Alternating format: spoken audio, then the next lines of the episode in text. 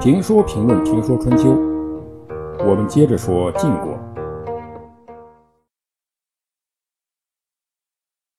离开齐国的温柔之乡，重耳一行到了曹国。曹国并不是他们的目的地，他们的目的地是楚国。去往楚国，必须经过曹国。曹国是周武王的弟弟叔铎建立的国家。三百年前呢，晋、曹也是一家，但曹共公完全不待见这个远亲，不待见也就算了，还侮辱了重耳，让重耳觉得非常难堪。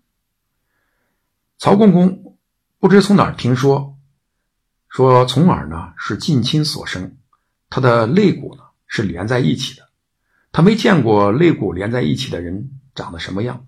所以，趁着重耳洗澡的时候，偷偷的在窗帘外面偷看，结果被重耳发现。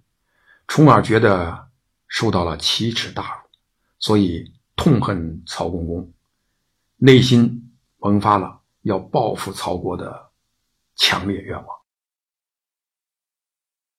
曹国的大夫李福季对曹公公说：“晋公子贤明能干，和我们又是同姓。”穷困中路过我国，为什么无礼？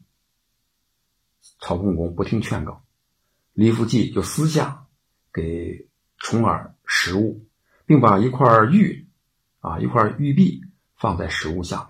重耳接受了食物，把玉呢还给了李福记。离开曹国，重耳一行人到了宋国境内。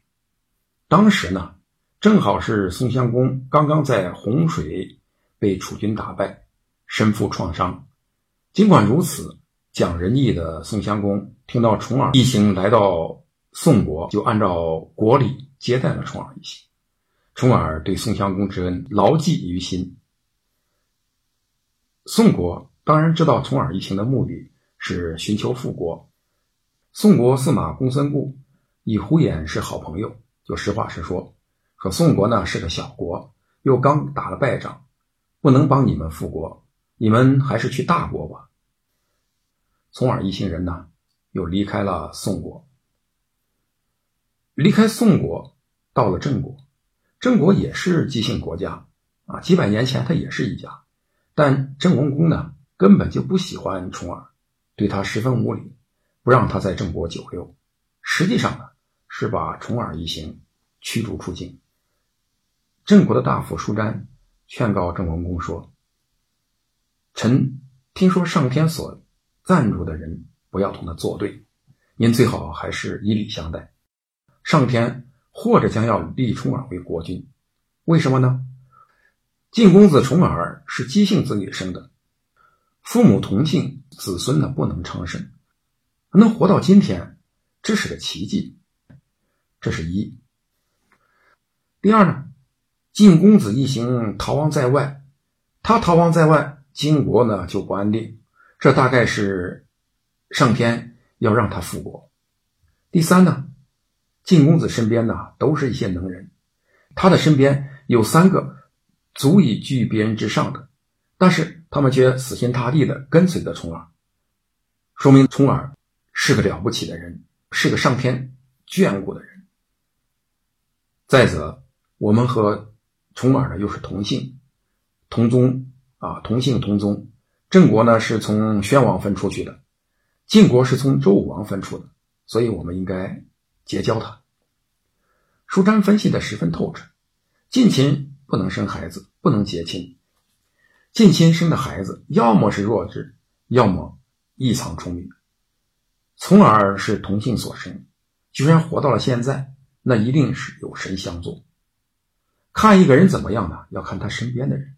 如果身边的人都是小人，都是窝囊废，那么这个人再有能耐，也能不到哪里去。如果一个人身边都是能人，那么一个人再窝囊，也窝囊不到哪里去。重耳身边呢都是能人，一定不能小看。何况呢，咱们又是一家子。但郑文公有自己的道理。一方面，郑国已经倒向了楚国。倒向了中原人所称的蛮夷。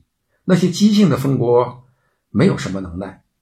另一方面，郑国所在的中原是交通枢纽，正如郑文公所回答的：“从诸侯国里逃出的公子多了去了，他们都经过我国，不能所有人都依礼接待吧？”舒詹是有眼光的，他可能隐约感觉到了什么，就对郑文公说：“您若不以礼相待，那就不如杀掉他。”免得呢成为我们的后患。郑文公也没有听罪。既然他不把重耳一行放在眼里，不被他放在眼里的人，怎么又能成为后患呢？于是乎，郑文公催促重耳一行赶紧赶路啊，不要在郑国久留。结果郑国此后为此付出了惨重的代价，舒詹为此自杀。从而这一路走的。真够窝囊！凡是姬姓的国家，所谓三百年前是一家人的，都不善待他；凡是异姓的国家，无论是姜姓的齐桓公、子姓的宋襄公，还是芈姓的楚成王，都非常重视他，待他如上宾。